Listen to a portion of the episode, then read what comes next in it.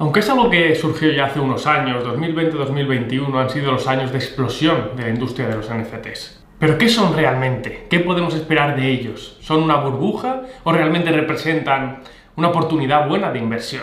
¿Aportan algo más aparte de esto? Soy Jacinto Rivas y quiero darte la bienvenida a este vídeo en el que quiero hablarte acerca de los NFTs, qué son, quiero resolverte todas estas preguntas y que con la información que recibas hoy aquí puedas tomar decisiones lógicas a la hora de adquirirlos. Así que, bueno, si es la primera vez que estás aquí, no olvides suscribirte y activar la campanita si quieres aprenderlo todo acerca del mundo de las criptomonedas y vamos allá.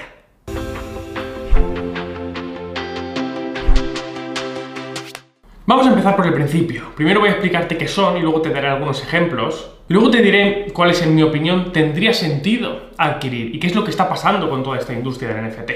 ¿Qué es un NFT? Un NFT son las siglas que vienen de las palabras Non-Fungible Token, o en español, token no fungible. ¿Qué significa fungible? Pues fungible significaría, por ejemplo, un Bitcoin igual a un Bitcoin. Quiere decir que un algo que yo tengo es intercambiable o equivalente a otro algo igual. No fungible, por el contrario, es que ese algo es único, es únicamente diferente, podemos decirlo. No existe nada con las mismas características. Y algo a saber aquí, que mucha gente cuando entra en este mercado parece no, saber es que esto significa que no puedes intercambiarlo por otros. O sea, tú vas a poder vender un, NFT por, cualquier otro activo, vas a poder venderlo por Ethereum o, por lo que sea, puedes vendérselo a alguien en mano incluso, pero tú no vas a poder intercambiar uno por otro. No vas a poder. Aunque sea de la misma serie de 1 de 9, 2 de 9, que representen el mismo diseño, porque dentro de su hash van imbuidos ciertos caracteres como, por ejemplo, eh, quién es el dueño, en qué fecha se creó o se adquirió, que hace que no sean intercambiables dentro de la blockchain.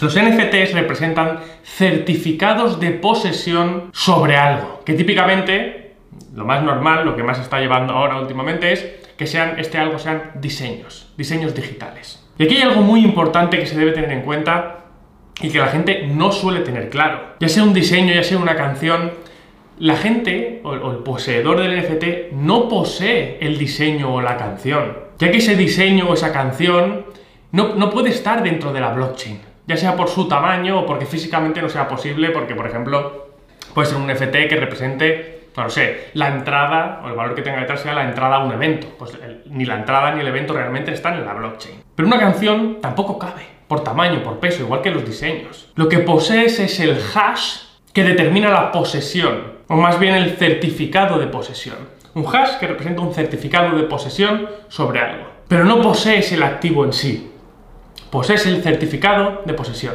Es una diferencia importante y ahora lo verás más claro en los ejemplos, ya que se pueden crear NFTs de prácticamente cualquier cosa. Vamos a ver algunos ejemplos. Los ejemplos más sonados que vienen de años atrás, cuando todavía no había explotado este mercado de los NFTs, es por ejemplo el de los CryptoPunks donde ya se ha movido más de 100 millones de dólares en transacciones de estos NFTs. Un juego de los CryptoKitties, que saturó la red de Ethereum en 2017 y en el cual se intercambian gatitos que son únicos con propiedades diferentes y que se llegan a vender por cientos de miles de dólares. Tanto los, ciber, los CryptoPunks como los CryptoKitties, pues cada uno tiene características diferentes y eso hace que la gente pague más o menos por ellos. También fue muy sonada la venta por, por aproximadamente casi 600 mil dólares por el meme del gatito ese que va eh, volando, que, detrás tiene un arco iris. Increíble, increíble, es un GIF. Tenemos casos también como el del artista Law, que vendió en 24 horas unos NFTs que incluían álbumes, eh, música inédita y experiencias, y facturó con ellos en 24 horas más de 11 millones de dólares. Logan Paul, lo conocerás seguramente, también famosísimo personaje, que ahora está a punto de pegarse en boxeo con Floyd Mayweather, que bueno, de hecho cuando ves este vídeo ya se habrán pegado, pero es un personaje que lleva eh, también, es un youtuber que lleva muchísimo tiempo educando a su audiencia con respecto a la importancia del coleccionismo, sobre todo el coleccionismo de cartas Pokémon. Y aprovechó el tirón que tuvo con esto para abrir en directo una caja de Pokémon, de cartas de primera edición, rarísima en inglés y demás, y, lo que hizo fue crear unos NFTs con, su imagen, también que parecía que se representaba una carta de Pokémon, pero era el que salía con distintos grados. Eh, las puso a la venta y además, aparte de tener, bueno, pues ser un NFT único con su imagen, siendo él una persona muy influyente, además cada vez que comprabas ciertas, ciertos de esos diseños, estabas entrando como en un sorteo para que te tocasen dos o tres sobres de, esa caja de Pokémon tan valiosa, que vale miles de dólares. Pues vendió de esos NFTs más de 3 millones de dólares en la primera media hora. Y después de 24 horas había vendido más de 5 millones de dólares. Gary Vee, por ejemplo. Gary es uno de los emprendedores más exitosos, más prolíferos, más famosos del planeta. Que también es un gran fan del coleccionismo y está educando mucho a su audiencia durante muchos años ya acerca del coleccionismo también de Pokémon, de Magic the Gathering, coleccionismo deportivo también. Y he aprovechado toda esta tirada porque para él, claro, tiene mucho sentido, siendo un fan del coleccionismo, el ahora ser un fan y querer promover esta parte de los NFTs. Luego os hablaré de más ejemplos de lo que está haciendo. Pero él ha creado una familia de personajes NFTs, son muñequitos, que, cuya compra no solo te da el certificado de posesión sobre esos diseños, sino que también te dan derechos a asistir a eventos con experiencias increíbles e incluso reuniones con él uno a uno. Eso vale mucho dinero. El dinero movido por los NFTs, por el mercado de los NFTs, a principios de 2021 ya había superado los 200 millones de dólares. Y subiendo. Pero, ¿son todos los NFTs valiosos? ¿Realmente todos ellos tienen sentido? Porque, por ejemplo, veamos otro ejemplo. La NBA lleva a cabo una iniciativa en la que captura ciertos momentos de juego y, eh, bueno, eh, convierte ese clip en un NFT que vende su certificado de posesión. Pero claro, que alguien tenga ese certificado de posesión no quita que otra persona haya podido descargar ese momento antes o tenga el partido guardado en su casa y pueda verlo una y otra vez. A lo mejor a ti te lo han pintado más bonito con una cámara de un lado para otro, montando... Pero bueno, ¿realmente qué valor tiene eso? Porque tampoco ese certificado de posesión no te está dando una licencia de explotación, una licencia de uso, que te permita cobrar cada vez que ese partido se reproduzca o, que alguien vea eso en su casa. Entonces, ¿qué sentido, por ejemplo, tendría ese NFT concretamente? Pues puede que ninguno, a no ser que sea un tema sentimental, porque tú en el momento que ocurrió esa canasta o ese clip estabas en, yo qué sé, pidiéndole matrimonio a tu mujer, en la misma grada, no lo sé, a no ser que tenga un valor sentimental, bueno, probablemente no tenga ningún valor. Podrías comprarlo porque te gusta. Eso es otra cosa, pero no tendrías por qué esperar sacarle rentabilidad. Pagarías a lo mejor un precio bueno, acorde a lo que tú pagarías por, tenerlo, por lo que para ti vale o representa ese momento, ese partido, lo que sea. Y aquí es donde quiero ponerte en situación y hablarte o compararte este mercado, criptomercado, cripto boom, con el cripto boom que, hubo en 2017 con el tema de la SICO. Quiero que veas la, comparación directa y luego obviamente las diferencias para que puedas entender mejor la conclusión final a la que vamos a llegar. Vamos allá. Bien, en 2017 se dio el boom de las ICO, Initial Coin Offering, donde eh, un, proyecto se exponía y la gente podía comprar tokens o participaciones de ese proyecto para subvencionarlo. Y, existió una fiebre loca o una burbuja, porque al principio parecía que, bueno, podías ganar dinero prácticamente con cualquier proyecto. Pues mientras estaba en marcha esta fiebre, cualquier token que comprases de, de cualquier proyecto que fuese, daba igual, parecía que siempre ibas a poder vendérselo a alguien más caro. ¿Qué pasó? Pues que se imprimieron tantos proyectos basura como la demanda estaba dispuesta a absorber. Dame igual, dame igual, lo que sea. ¿Qué quieres? ¿Que yo te monte en la blockchain un proyecto que te diga que va a, curar el cáncer o cualquier barbaridad semejante? Lo tienes, da igual, aquí te lo monto, ya está. Da igual que luego fuese a llevarse a cabo o no. Yo te digo que es un proyecto y lo lanzo al mercado. Cómprame, financiame. Y se vendía todo. A la gente le daba igual el proyecto. Simplemente pensaban que si compraba eso ahora, dentro de X días, un mes, dos meses, la gente se lo iba a volver a comprar más caro. Eran pumps and dumps, simplemente. Y cómo no, todo acabó explotando. Porque la mayoría de cosas eran proyectos basura, basura. Y cuando algo no tiene fundamento, bueno, pues al final acabas, acaba explotando. Y mucha gente perdió mucho dinero. Muchísimo dinero. Entonces, ¿qué similitudes podemos extraer en cuanto, o sea, respecto a los NFT en cuanto a este boom que hubo de, la SICO en 2017. Y para desarrollar esto me gustaría diferenciar un momento eh, el, el tema de los NFT que son puramente diseños de los que ofrecen algo más detrás. Vamos a hablar acerca de los que son simplemente diseños, un GIF, un dibujo, un art, lo que sea, y luego hablaremos de los que te aportan algo más. En cuanto a los de diseño, es cierto que, bueno, a diferencia de la psico, al final los NFT de diseño es, coleccionismo. Al final el valor de algo coleccionable, porque entra mucho en juego el valor que alguien le aporte por lo que sea, es muy subjetivo. Pero la realidad aún así es que muy pocos NFT de diseño tendrán valor el día de mañana. O por lo menos el valor que el comprador espera que vaya a tener. Llegará un punto en el que no haya otra persona, al desinflarse la burbuja, que ya lo está haciendo, que vaya a pagarte más por algo por lo que tú pagaste. Habrá diseños que por X motivo continuarán valiendo dinero y otros que no valdrán absolutamente nada. El claro ejemplo está en el coleccionismo tradicional. Es que tienes algo, es, un claro reflejo. Yo soy un coleccionista. El arte friki es, siempre ha sido una gran parte de mi portfolio, o una parte al menos, y no te imaginas lo que se ha revalorizado con el paso de los años. No te lo imaginas. Hablemos, por ejemplo, de Pokémon. Las cartas de Pokémon. Pokémon es una industria que todo el mundo conoce. Gary Vee, Logan Paul, Steve Aoki. Todos estos personajes tan conocidos, todos han tenido su historia con el Charizard de Pokémon.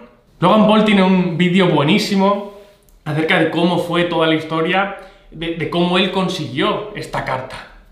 La verdad es que el vídeo es buenísimo, no tiene desperdicio, va él con un maletín, atraviesa todo el país, se va, bueno, eh, la, la verdad es que el vídeo te encantará, búscalo. Pero esta carta, la tengo yo aquí, este Charizard primera edición en inglés, en perfecto estado, ¿vale? Esta es un 9, perfecto estado sería un 10. Esta es casi perfecta. Esta debe valer unos 50.000 dólares, pero en estado perfecto se ha llegado a vender por casi 400.000 dólares. Esta carta de Pokémon. Gary Vee no deja de decir que esta es una carta que está totalmente infravalorada, infravalorada y que llegará a valer, obviamente no en estado 9, ¿vale? 9 es casi perfecto, pero que en estado perfecto llegará a valer eh, prácticamente un millón de dólares. 1999 Pokemon Charizard Hollow First Edition PSA 10. Million dollar card. I mean, now, shit, this is a million dollar card, baby. Like this, this is the card that I walked out with to the Floyd Mayweather fight. This is a million dollar card. No deja de repetirlo. Si eres alguien que sigue a Gary Vee, lo sabrás. ¿Por qué? Pues porque Pokémon es una industria, una marca que mueve cientos de miles de millones anuales. Con cientos de miles de fans que seguirán ahí toda la vida, como lo seguirán los de Disney, como lo seguirán los de Marvel. Marcas, entidades que seguirán ahí por el resto de los tiempos. Ahora bien, hay miles de cartas de Pokémon. ¿Tienen valor todas ellas? No. Y ahí es donde quiero llegar. Al lado del Charizard primera edición en inglés, todo lo demás, pues vale prácticamente nada. Obviamente algunas cosas valen dinero, pero en comparación, nada. Nada se acerca a esos 400 mil dólares ni, ni, ni, ni por asomo. Magic the Gathering, igual.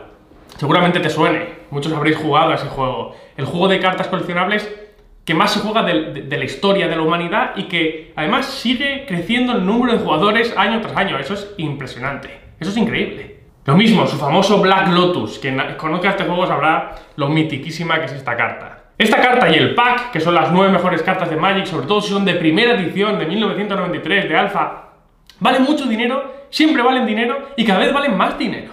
Black Lotus perfecto estado en alfa se ha llegado a vender también casi, casi, creo que han sido por 700 o 800 mil dólares. Las últimas pujas de Buy las llegué a ver a un millón de dólares, pero no acabó de venderse a ese precio, pero lo acabará sobrepasando, porque es un bien finito. Son cartas top del juego top.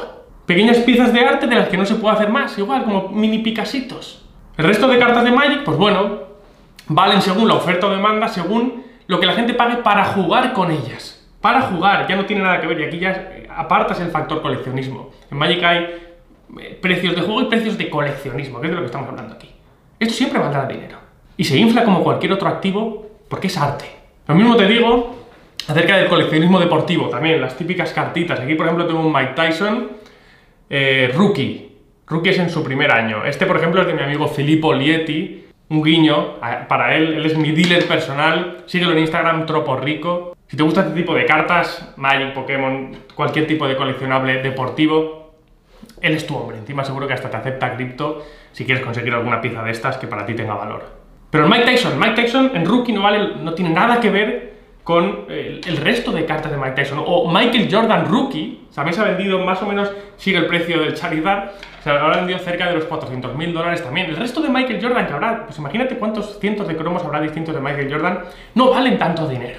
No valen, ¿por qué? Porque siempre hay uno que tiene que valer más y normalmente los primeros, los que son en su primer año, porque son los más difíciles de conseguir, pues son los que más dinero valen. El otro día se batió el récord, creo que ya lo dije en otro vídeo, de una carta de béisbol vendida. Se han ido batiendo récord todo este año. Se vendió primero una, se batió récord por un millón, dos millones. Y, el, hace, creo que fue en abril, se vendió una carta de béisbol por 5.6 o 5.4, más de 5 millones de dólares. Una carta de béisbol como si fuera esto, exactamente igual. Y fue empuja. Quiere decir que había otras personas dispuestos a pagar el precio ligeramente inferior. Esto es coleccionismo. Y con esto quiero decirte que, aunque haya cosas que valgan mucho, no todas valen tanto. Los NFTs, pues igual, igual que el Charizard vale algo por- por- porque es el más emblemático, pues por lo que sea, o el Black Lotus o, el Michael Jordan Rookie, valen algo, pero no todo lo demás tiene que valer. Con los NFT puede pasar lo mismo. Entonces, ¿qué va a pasar con los NFT con respecto o comparándolo con el mundo del mercado ICO de 2017? Que los artistas van a imprimir tantos NFT como demanda de ellos haya en esta pedazo burbuja o este pedazo de rally de vamos a comprar, vamos a comprar, vamos a comprar NFT porque esto parece que se puede ganar dinero siempre y se lo voy a vender a alguien siempre más caro. Los artistas van a seguir imprimiendo NFTs porque no cuestan prácticamente nada de dinero de crear y pueden Igual que las ICO basura no costaban nada, se podían montar en 5 minutos con un, un discurso de copyright y pueden hacer ganar millones de euros a los artistas. Lo que nos hemos estado encontrando en este periodo de burbuja es gente que está comprando no porque le guste la música de Thrilo o porque de verdad vaya a montar fiesta o hacer uso del, del cacho de tierra digital que ha comprado en Decentraland, sino porque cree que va a poder venderlo por más dinero dentro de dos meses. Y si solo compras con esa intención, llegará el punto en el que te quedes con un FT por el que has pagado 200 mil dólares, que además no tiene ningún valor para ti, porque si por lo menos lo tiene, pues digo, "Bu- bu- bueno, bueno, y nadie te lo va a comprar. Y si no tiene ningún valor para ti y solo lo hacías para ganar dinero, pues has perdido 200 mil dólares. Y este efecto burbuja en el que todo el mundo compra, simplemente por ganar más dinero, no porque eso tenga un valor o le guste lo que está comprando, pues irremediablemente, igual que en el mercado de la psico, va a hacer perder dinero a muchísima gente. Repito que el coleccionismo tiene un valor muy subjetivo, y si compras algo porque te gusta, eso, eso es otra cosa. Si tú te gastas 600 mil dólares en el GIF del meme del gato, porque te apetece, porque eres súper fan, no lo sé, te tiene que sobrar mucho el dinero, pero eso es otra cosa. Es otra cosa. Ahora bien, si tú lo compras porque esperas que alguien te lo compre por 800 mil dólares después, pues igual te lo comes. Y no hablo de ese meme en particular, porque a lo mejor ese ya es súper famoso y a lo mejor sí que luego lo consigues vender después, pero hablo de toda la ristra de NFTs que llegan, porque los artistas imprimen, porque hay demanda para ello, demanda loca, demanda burbuja. Pero ahora quiero hablarte del otro lado, de los NFTs que sí que tienen un valor intrínseco. Vamos allá. Hay NFTs que sí que aportan al comprador algo más que un puro diseño, que simplemente tiene función de, de- colección o especulación. Y vamos a ver algunos ejemplos. Por ejemplo, un videojuego, ¿bien? Un videojuego en el que se utilizan NFTs. ¿De qué forma?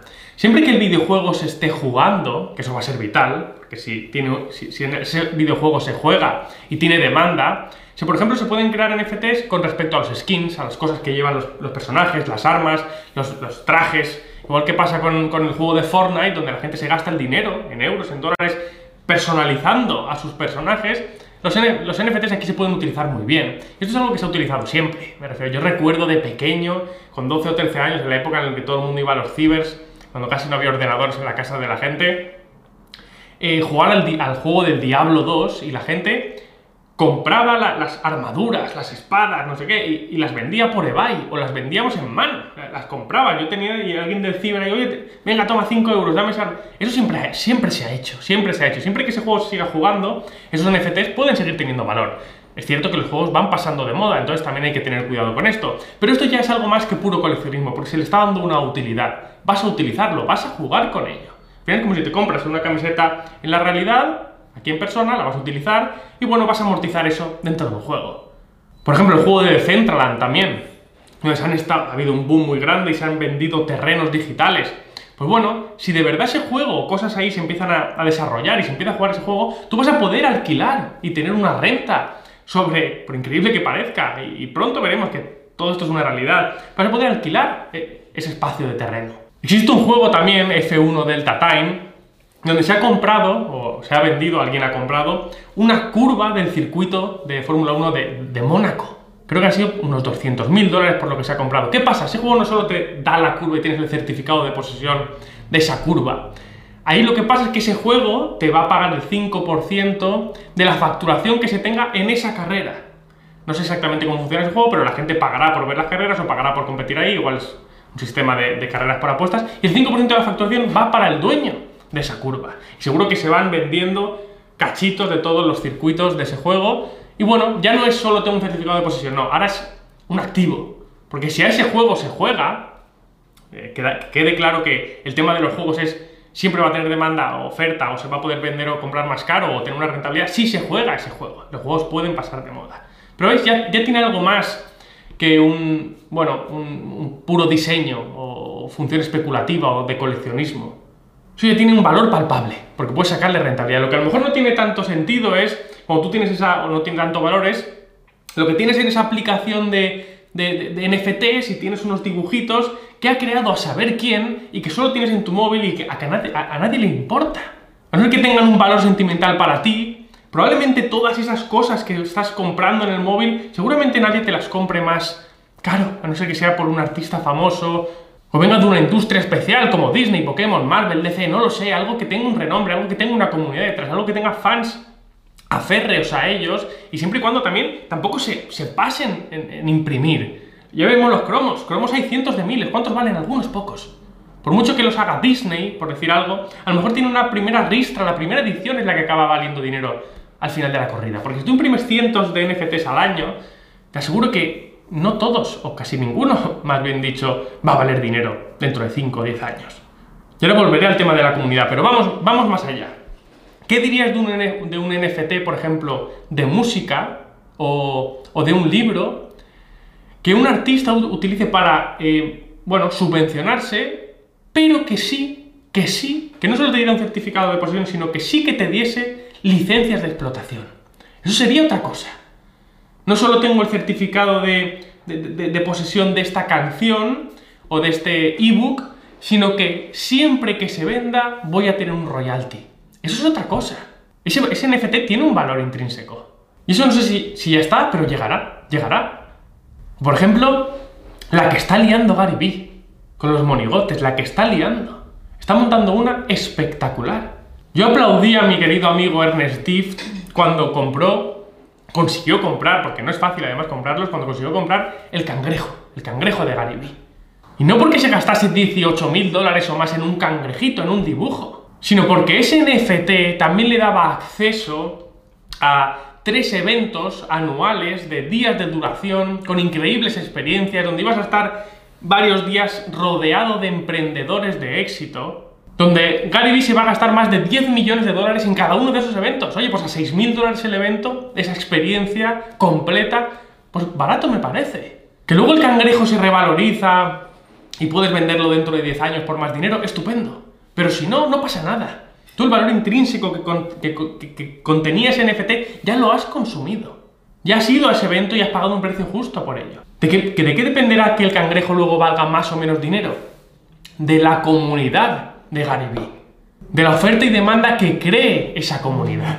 Y es que en los NFTs entra mucho en juego, mucho en juego el capital social y no el diseño del dibujito o del NFT en sí.